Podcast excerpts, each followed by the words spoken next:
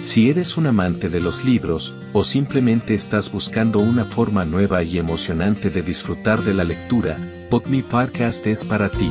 Así que siéntate, relájate y prepárate para adentrarte en el maravilloso mundo de la literatura a través de tus oídos.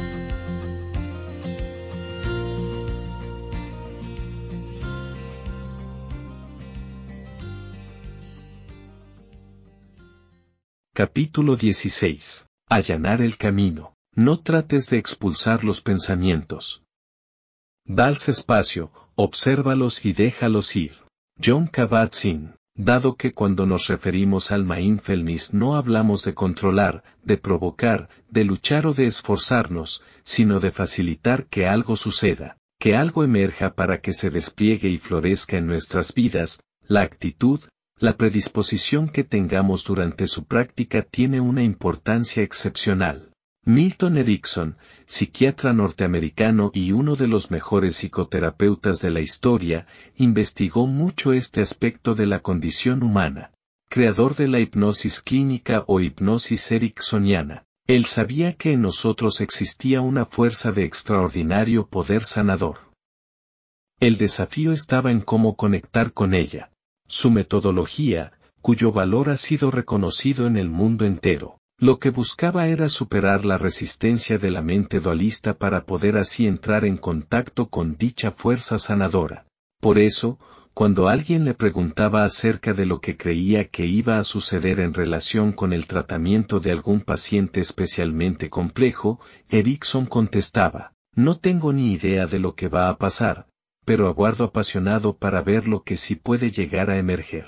Por consiguiente, y resumiendo todo lo visto en los distintos capítulos de esta sección, la actitud que propondría al practicante de mindfulness sería la siguiente. Compromiso con la práctica continuada de las distintas herramientas o abordajes del mindfulness. No se puede ir con la idea de que si no se notan cambios, por ejemplo, en tres meses, entonces se abandona. Esta actitud dificulta inmensamente la experiencia de lo sutil, porque ya se plantean de entrada unas expectativas y unas exigencias que generan una tensión innecesaria y altamente contraproducente. El mindfulness no es algo que deba de utilizarse para escapar de las dificultades o de los dolores del presente, sino que muy al contrario, nos sirve para entrar en pleno contacto con ellos y penetrar en su raíz, en su mismo origen. Mucho del sufrimiento que experimentamos en la vida lo ocasiona la mente dualista. Por eso, cuando en lugar de huir del sufrimiento o de enfadarnos por estar padeciéndolo dejamos de resistirnos y lo aceptamos, entonces logramos ir más allá de dicha mente dualista. Es aquí, en este nuevo espacio, donde el sufrimiento es transmutado.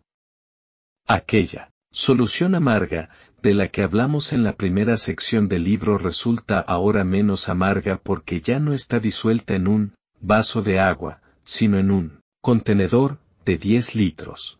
Cuando uno practique mindfulness, la intención ha de ser la de eliminar la toxicidad de nuestra mente y no la de buscar un beneficio concreto. Si la curación de una enfermedad o la desaparición de un rasgo de nuestra personalidad que nos desagrada. Es diferente esta actitud a la de aquella persona que ya quiere dirigir el proceso para que le dé lo que busca. La sabiduría de la vida sabe qué es lo que necesitamos sin que se lo tengamos que explicar. De la misma manera que no tendría ningún sentido que yo pretendiera dirigir a un físico de la talla de Einstein en sus investigaciones y descubrimientos, Tampoco tiene sentido que pretendamos con nuestras limitadas mentes dualistas dirigir a esa misma sabiduría que hace que el corazón lata sin descanso todos los días, moviendo la sangre por esos más de 40.000 kilómetros de vasos sanguíneos que recorren cada rincón del organismo.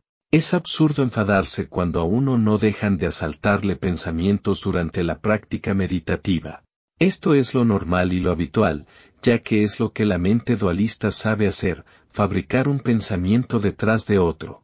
La clave está en saber cuando esos pensamientos nos han arrastrado envolviéndonos en un recuerdo del pasado o en una anticipación del futuro. De repente nos damos cuenta de que estamos absortos en algo que no hemos hecho o en algo que tenemos que hacer.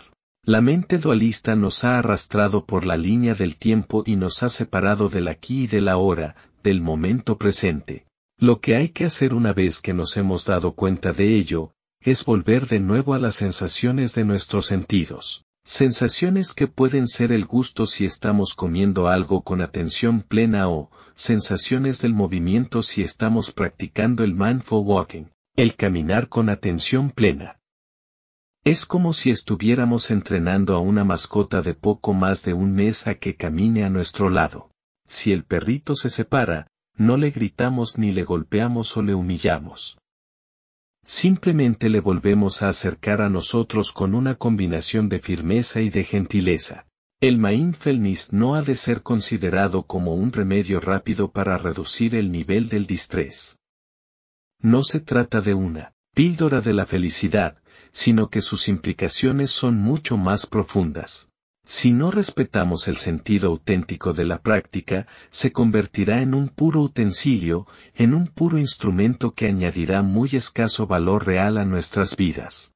Por eso, y repito, dada su enorme importancia, la intención del mindfulness no ha de ser la de eliminar una dolencia física o un rasgo de personalidad que nos desagrada, sino la de limpiar la mente de sus impurezas para ver la realidad como es y no como nosotros la proyectamos. Practicamos para purificar la mente, independientemente de que obtengamos o no esa recuperación de la salud o esa mejora en nuestra personalidad que, de entrada y como es lógico, tanto deseamos. Otra de las cosas primordiales es que se van a movilizar contenidos almacenados en el inconsciente sin que seamos para nada conscientes de ello. Por eso, no debe desanimar al practicante de mindfulness ni el bombardeo de pensamientos e imágenes que pueda tal vez experimentar a lo largo del proceso ni la sensación de que, después de la práctica está igual o más tenso que cuando la comenzó. Esto no es raro que ocurra por esa movilización de contenidos emocionales inconscientes que ya he comentado anteriormente, hay que ser muy cuidadoso en no interpretar esto como muestra de que uno no está avanzando. Lo ideal es hacer la práctica por la mañana al poco de despertarse. Se busca un lugar tranquilo, se pone la alarma para despreocuparnos del tiempo y se sigue uno de los distintos abordajes que se describirán en la última sección. Yo recomendaría practicarlo inicialmente de 10 a 20 minutos todos los días. Y si podemos encontrar más momentos, todavía mejor. Es muy importante recordar que aunque el mindfulness tiene una serie de prácticas concretas, abordajes o herramientas, no es tan solo eso. Es una forma de vivir que nos invita a estar plenamente atentos, con presencia plena, ante lo que está sucediendo aquí y ahora. Decía Patanjali que cuando estás inspirado por un gran propósito, por un proyecto extraordinario, todos los pensamientos rompen los obstáculos. La mente trasciende sus limitaciones, la conciencia se expande y te encuentras a ti mismo en un mundo nuevo, grande y maravilloso. Fuerzas, facultades y talentos dormidos adquieren vida, y te descubres a ti mismo como una persona más grande de lo que nunca soñaste ser. Gracias por acompañarnos en este viaje literario a través de tus oídos, y nos vemos en el próximo episodio de BookMe.